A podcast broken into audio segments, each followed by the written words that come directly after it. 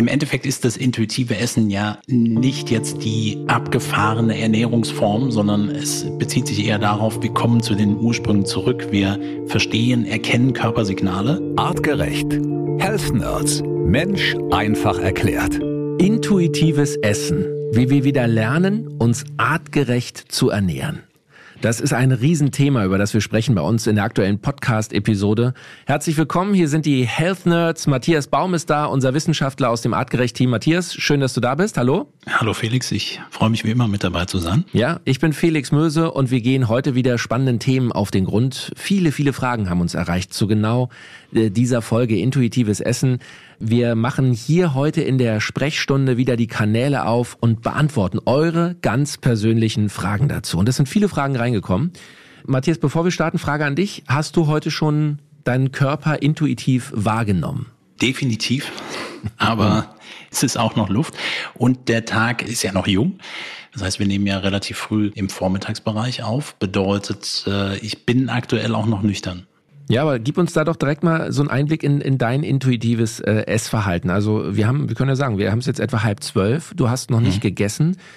Hast du Appetit? Hast du Hunger? Unterdrückst du mhm. das? Merkst du das gar nicht mehr? Was sagt dein Körper? Wie spricht dein Körper mit dir? Guter Punkt. Wenn wir jetzt wirklich auf das intuitive Essen auch beziehen, dann würden wir ja schon sagen, dem Hungergefühl, dem Sättigungsgefühl, das auch zu erkennen, achtsam zu essen, logischerweise breite Auswahl äh, an, an Lebensmitteln, also vielfältige Ernährung mit einzubauen. Und äh, von daher bin ich vielleicht auch nicht hundertprozentig intuitiv an der Stelle gerade unterwegs, weil wenn du mich jetzt so fragst, sage ich dir ganz klar, ich habe gar keinen Hunger. Mhm. Und ich würde auch nicht jedem empfehlen, jeden Tag unbedingt fasten zu müssen. Hab das aber heute genutzt, weil viele Termine anstehen und ich weiß, dass ich kognitiv einfach besser funktioniere, wenn ich mir ein Fastenfenster in dem aktiven Zeitraum einfach einräume und danach, wenn die Aufgaben erledigt sind, etwas essen werde. Okay, so, super. Da kommen wir auch direkt schon äh, zur ersten Frage, die uns erreicht hat. Per Facebook-Nachricht. Christian hat geschrieben, liebe Health Nerds, vielleicht könnt ihr mir helfen. Wie kann ich unterscheiden zwischen Appetit und Hunger? Das fällt mir wirklich schwer. Danke und Gruß, Christian. Das passt ganz gut zu deinem Thema passt ganz gut. Und ähm, von daher ist es ja einer der Grundsätze, Hunger wirklich wahrzunehmen. Und wir haben gesagt, vielleicht gibt es aber Störfaktoren, die genau mein Hungergefühl auch negativ oder positiv mit beeinflussen können. Das bedeutet, bei Hunger sprechen wir wirklich von einem natürlichen Stressor, der uns im Laufe der Evolution immer begegnet ist. Und ähm, die Differenzierung und auch da eigentlich nochmal den Abzweig, da hat jetzt Christian nicht nachgefragt, aber auch der Abzweig Richtung Heißhunger hatten wir auch schon gesagt, so, wo wir eher von stoffwechselbedingten Schwankungen, also zum Beispiel sehr hohen Kohlenhydratmengen, Zuckermengen, die gegessen worden sind, die zu Insulinspitzen geführt haben und mich in die nächste Heißhungerattacke reinführen oder emotional gekoppelte Heißhungerattacken, die entstehen können. Und das Gefühl von Appetit ist eher etwas, was auch komplexer und emotional gekoppelt ist. Das heißt nicht, dass Hunger nicht komplex ist, ganz im Gegenteil. Da kommen viele Stoffe zusammen, aber es ist wirklich ein physiologischer, ein physischer, ein Reiz, der äh, uns letztendlich wirklich auch mit körperlichen Symptomen einhergehen kann und wirklich den, den Hunger auf etwas zu essen. Und bei Appetit ist eher die Komponente, also von daher muss man, lohnt es sich in die Selbstreflexion auch zu gehen und sich auch zu hinterfragen, ist es jetzt Appetit, weil ey, immer wenn ich hier nachmittags unterwegs bin, esse ich mein Stück Kuchen. Appetit oder ist es wenn ich jetzt kein Stück Kuchen bekomme, weil ich Ewigkeiten nichts gegessen habe, dann würden wir eher über Hunger sprechen und hätte ich auch körperliche Symptome und ich würde auf die Suche gehen, etwas zu essen zu finden. Also diese Differenzierung lohnt sich sicherlich und dafür ist an erster Stelle die Selbstreflexion um herauszufinden, wo, wo stehe ich damit gerade und äh, wie nehme ich den Hunger dann auch wirklich wahr. Und äh, in, für die Lernphase dafür, um da auch genauer reinzukommen, lohnt es sich sicherlich, eine gewisse Rhythmik. Also das ist das, was ich meinte, mit Ernährungsempfehlungen schon auch zu folgen. Da kann man sich gerne bei uns mit orientieren und versuchen, das in den Alltag mit zu integrieren und dann auch zu erkennen, okay, wann kommt Hunger und wann kommt eher Appetit und wann ist es Heißhunger. Ein typisches Beispiel, was wir haben bei Resettern, die ihre Ernährung umstellen und die Mahlzeitenfrequenz verändern und plötzlich viele Lebensmittel umändern, haben plötzlich wieder Hungergefühl und diesen Appetit oder auch Heißhungerattacken eben nicht mehr mit dabei. Und da kommt man eher wieder an den Ursprung ran. Von daher ähm, so wie ich es auch in der Hauptfolge schon gesagt habe, ich würde mit Ernährungsempfehlungen beginnen und mich dem intuitiven Essen immer weiter nähern. Christian, wir hoffen, wir haben dir da ein paar Ideen gegeben. Probier es aus und melde dich auch gerne mal wieder bei uns in absehbarer Zeit, ob du da vorankommst, zwischen Appetit und Hunger zu unterscheiden. Die nächste Frage kommt von Jill und Verena. Die haben uns äh, bei Instagram ein lustiges Foto geschickt, Matthias, wo sie beide mit Kopfhörern äh, äh, auf dem Kopf äh, unseren Podcast hören und ähm, dazu geschrieben haben, hallo liebe Health Nerds, wir hören euch gerade. Hier kommt unsere Frage für die Sprechstunde. Welche Rolle spielen Emotionen beim intuitiven Essen und wie können wir damit umgehen? Emotionen und Essen sind sehr eng miteinander gekoppelt. Wir haben das ja häufiger auch dieses Thema emotionales Essen, was gerade auch stressbedingt gerne häufig auftritt. So, das heißt, in einer stressigen Phase im Alltag, am Arbeitsplatz, wissen wir eigentlich, den Stress sollten wir lösen mit Bewegung, weil das wäre die physiologische Antwort auf Stress. Ich müsste mich jetzt bewegen, aber wenn ich im Arbeitsalltag an meinem Schreibtisch sitze und mehr und mehr Aufgaben reinkommen, ist es dann gar nicht so selten, dass emotional gegessen wird. So, das heißt im Endeffekt, ich greife zu einer schnell verfügbaren Energiequelle, die vielleicht in der Schublade auch am Schreibtisch vorhanden ist und führe mir das zu, was mein Glücksgefühl für den Moment vielleicht positiv beeinflusst, aber in der Physiologie eben nicht unbedingt. Und wenn wir das auf das intuitive Essen beziehen, kann man ganz klar sagen, natürlich haben Emotionen einen Einfluss auf unser auch intuitives Essverhalten. So, das heißt, auf der einen Seite kann es genauso sein, dass durch in stressigen Phasen ich eher dazu neigen würde und es lohnt sich, wenn wir über Intuition grundsätzlich nachdenken, immer wieder auch in diese Reflektierung reinzugehen und auch zu überlegen, okay, was macht das jetzt gerade mit mir? Warum will ich das unbedingt haben? Und das auch zu hinterfragen, um sich da ehrlicherweise auch wieder dem Thema Hunger zu nähern. Und das wissen wir auch, dass bestimmte Emotionen unsere Intuition beziehungsweise auch unser Essverhalten dann auch mit beeinflussen können. Wir würden, äh, wenn wir Angst haben oder auch Wut haben, nicht unbedingt sofort essen. Unter Stressbedingungen, gerne auch mit Wut, sind die einigen, die dazu neigen. Es gibt auch Leute unter Stress, die gar nicht essen wollen. Wir wissen auch, dass Liebe durch den Magen geht. So, das heißt, wenn wir das komplexe emotionale Muster verwenden, gerne auch das mit Essen kombiniert werden kann. Dem darf man gerne auch nachgehen. Aber äh, Fakt ist, dass die Emotionen, die quasi wie ein eigener Sinnesreiz sind, ob jetzt sehen, riechen, schmecken oder eben auch die Emotionen selbst, beeinflussen dementsprechend auch unser Essverhalten. Und von daher ist es auf jeden Fall eine enge Kopplung dabei. Mhm. Jill und Verena, wir hoffen, wir haben euch da eine gute Antwort geliefert und äh, freuen uns gerne wieder über Fotos von euch äh, beim Podcast hören, beim Health Nerds hören. Dankeschön. Ähm, die nächste Frage kommt von Dani. Per Facebook hat sie uns geschrieben. Wie kann ich mein Kind dazu ermutigen, intuitives Essen zu praktizieren und eine gesunde Beziehung zum Thema Ernährung zu entwickeln? Zugegeben, das fällt mir ziemlich schwer. Liebe Grüße und danke für euren Rat, Dani. Im Endeffekt ist das intuitive Essen ja nicht jetzt die abgefahrene Ernährungsform, sondern es bezieht sich eher darauf, wir kommen zu den Ursprüngen zurück, wir verstehen, erkennen Körpersignale und die kindliche Entwicklung und die Empfehlung auch für kindliche Ernährung ist bei vielen ein, ein größeres Thema und das hängt damit zusammen, dass die Leute, die das jetzt auch hören, sich wahrscheinlich mit Gesundheitsthemen auseinandersetzen und dann stolpert man immer wieder über Ernährung und dann sagt man, ja, das lieber nicht essen, schlechtes Lebensmittel, das streichen wir mal raus und dafür etwas anderes, was wir zur Verfügung stellen. Und bei Kindern ist es dann häufig auch so, dass man sagt, nein, mein Kind darf oder soll das auf gar keinen Fall essen, weil das ist nicht gut. Und äh, ich kann den Gedankengang verstehen, aber die Kinder sind auf dem Weg, groß und erwachsen zu werden.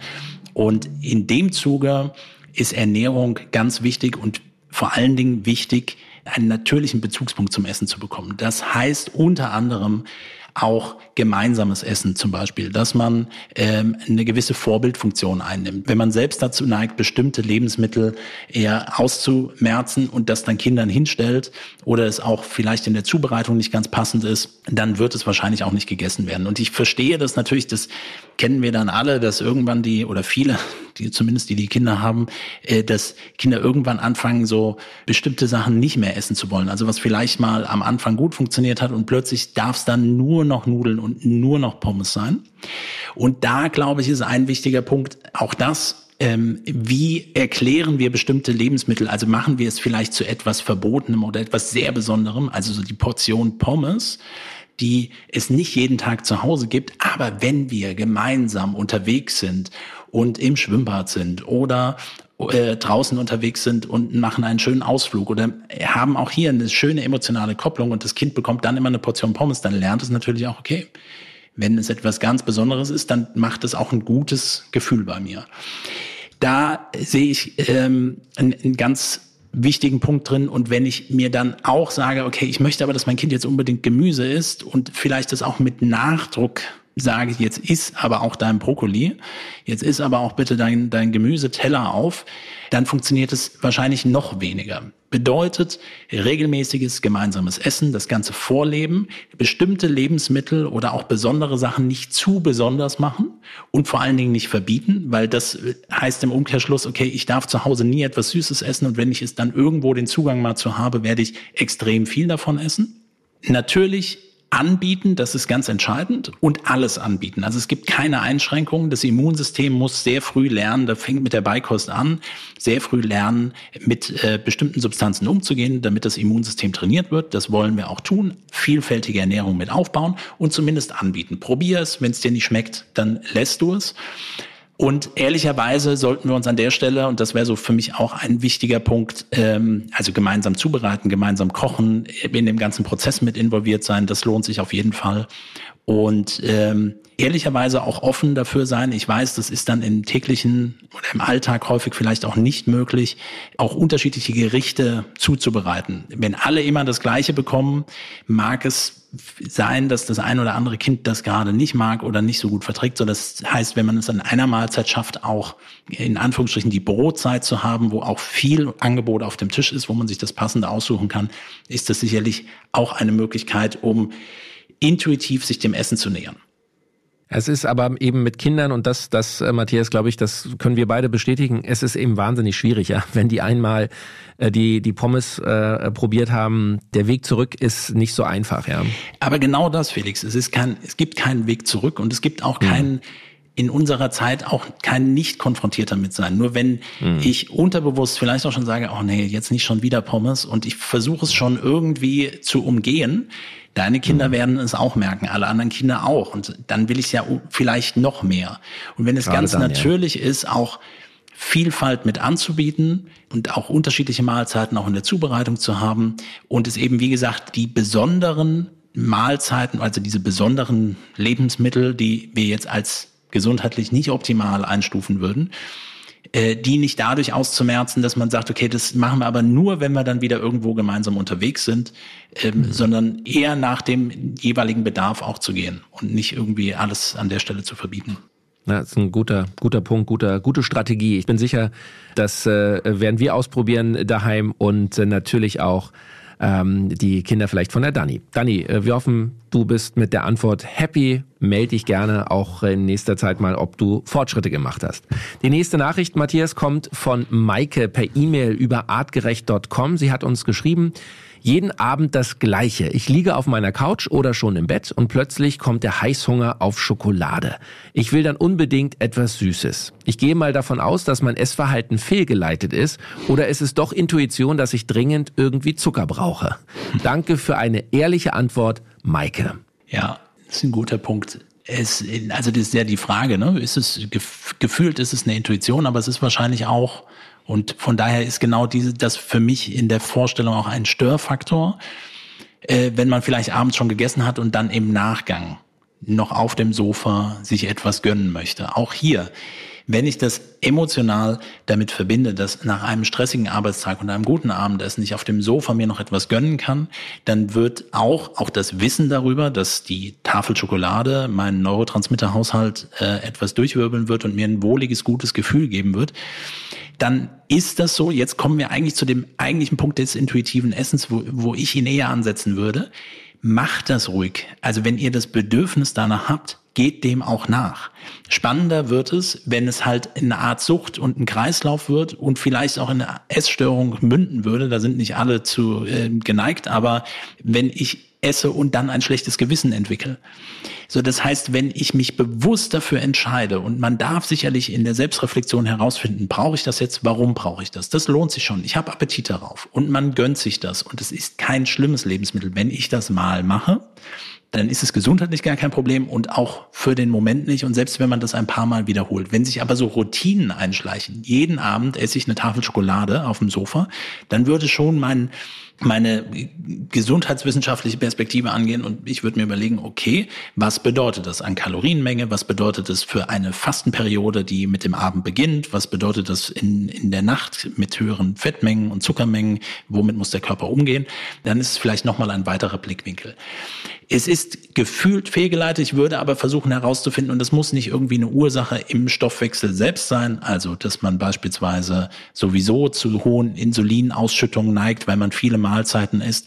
Wenn die Sachen umgesetzt sind und wenn ich an dem einen Abend das Bedürfnis danach habe, dann sollte man das tun und dann ist es gehört das für mich zu dem intuitiven Essen definitiv mit dazu, es dann auch zu genießen, den Ausreißer sich zu gönnen und das auch gut zu finden, aber dann auch wieder zu reflektieren, was eine gute Möglichkeit gibt, auch besser mit den Selbstverboten quasi auch umgehen zu können und, und das abzulegen und Lebensmittel nicht nur in gut und schlecht einzuteilen, sondern nach seinen Bedürfnissen orientiert sich das dann eben auch zuzuführen, wenn man das mag.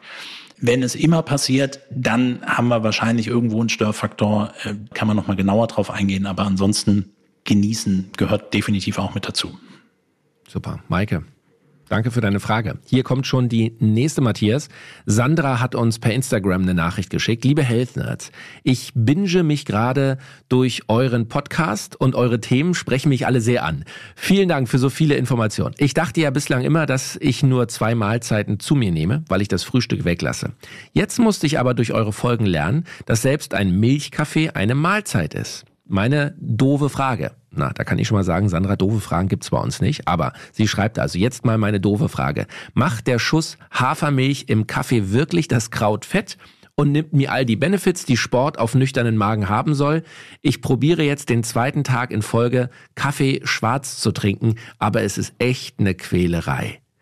Puh, Sandra, da bin ich voll bei dir. Ich äh, versuche auch mal wieder Kaffee schwarz zu trinken. Es ist wirklich eine Quälerei. Falls ihr kurz Zeit für eine Antwort haben solltet, würde ich mich sehr freuen, schreibt sie noch. Liebe Grüße, Sandra. So, also erstmal, Matthias, bevor du jetzt dein Fachwissen äh, äh, dazu gibst, von mir mal der Tipp, Sandra, es gibt auch so Kaffees, die haben so ein ganz kleines bisschen Geschmack drin. Haselnuss, Karamell, Vanille. Das hilft mir, den schwarzen Kaffee, der pur vielleicht auch ein bisschen bitter ist, schwarz zu trinken. Und der ist ein bisschen, bisschen geschmacklich milder, hat aber auch, äh, äh ist also nicht angereichert mit Zucker oder irgendwas, sondern es sind nur so ganz leichte Geschmacksaromen, äh, ähm, die eben so ein bisschen diese Bitterheit vom schwarzen Kaffee nehmen. Das wäre jetzt mal mein laienhafter Tipp aus der Praxis. Matthias hat sicherlich noch bessere. Jetzt kommt meine Gegenfrage. Mhm. Wenn dir Kaffee ohne Milch und ohne Aromen nicht schmeckt, warum trinkst du dann Kaffee? Naja, er schmeckt schon und, und es ist so das Ritual vielleicht auch. Ja? ja, genau. Und genau das. Du trinkst den Kaffee als Ritual am Morgen, zwischendrin. Ein Heißgetränk ist ein guter Tipp auch einfach mal so äh, für den für den normalen alltäglichen kommunikativen Gebrauch, wenn man irgendwelche netten Meetings hat, bietet Kaffee an, bietet Tee an.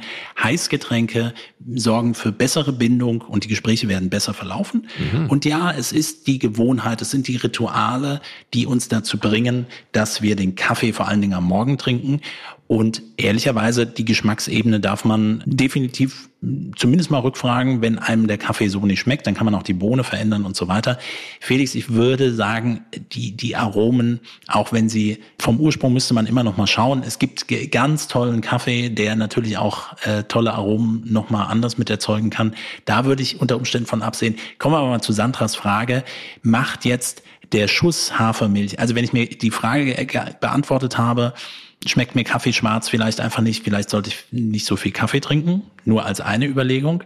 Und berechtigt die Frage, und wir sagen das immer wieder, letztendlich ist alles, was eine Insulinausschüttung oder auch den Verdauungsprozess benötigt, also und das passiert letztendlich auch schon mit einem Schluck Hafermilch beispielsweise da drin oder wenn der Insulinspiegel, also Zucker erst ansteigt und Insulinspiegel ansteigt, dann ist es quasi eine Mahlzeit. Und der Gedanke kommt eigentlich daher, dass viele Leute sagen, ich esse nur zweimal, ich esse nur dreimal am Tag.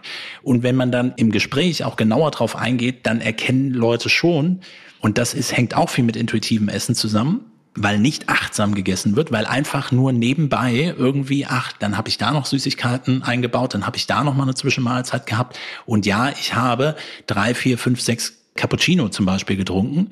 Das heißt eine größere Menge Milch, die auch eine Auswirkung auf äh, den Insulin oder Glucose-Insulinstoffwechsel nehmen würden und letztendlich auch auf mein Hungersättigungsgefühl, aber eben so, dass ich sage, okay, jetzt habe ich wieder Hunger und dann wieder eine Zwischenmahlzeit gegessen wird. Also das ist eine Überlegung dabei. Ob jetzt bei dir, also bei Sandra speziell, der Schuss Hafermilch, er gilt quasi laut Definition als Mahlzeit wenn auch eben nicht mit Kauprozess, aber mit Stoffwechselprozess im Darm und Veränderung Glucose-Insulinstoffwechsel, kann man, kann sie aber auch individuell für sich mal checken oder auch tracken. Was macht mein Insulinspiegel, wenn ich das aufnehme? Und wenn es natürlich mhm. immer zu Insulinspitzen äh, sorgt, beziehungsweise der Blutzuckerspiegel erstmal ansteigt, das würde man ja testen, und das wieder absinkt und auch runterfällt und vielleicht auch Hunger dadurch entsteht, auch wenn sie das jetzt so nicht nochmal mit angibt, dann würde ich schauen, ob man das nochmal verändern kann. Aber und das ist ein wichtiger Punkt, so wie sie es auch umsetzt. Also sie hat ganz viele andere Aspekte. Grundsätzlich erstmal eine niedrige Mahlzeitenfrequenz, sie treibt viel Sport.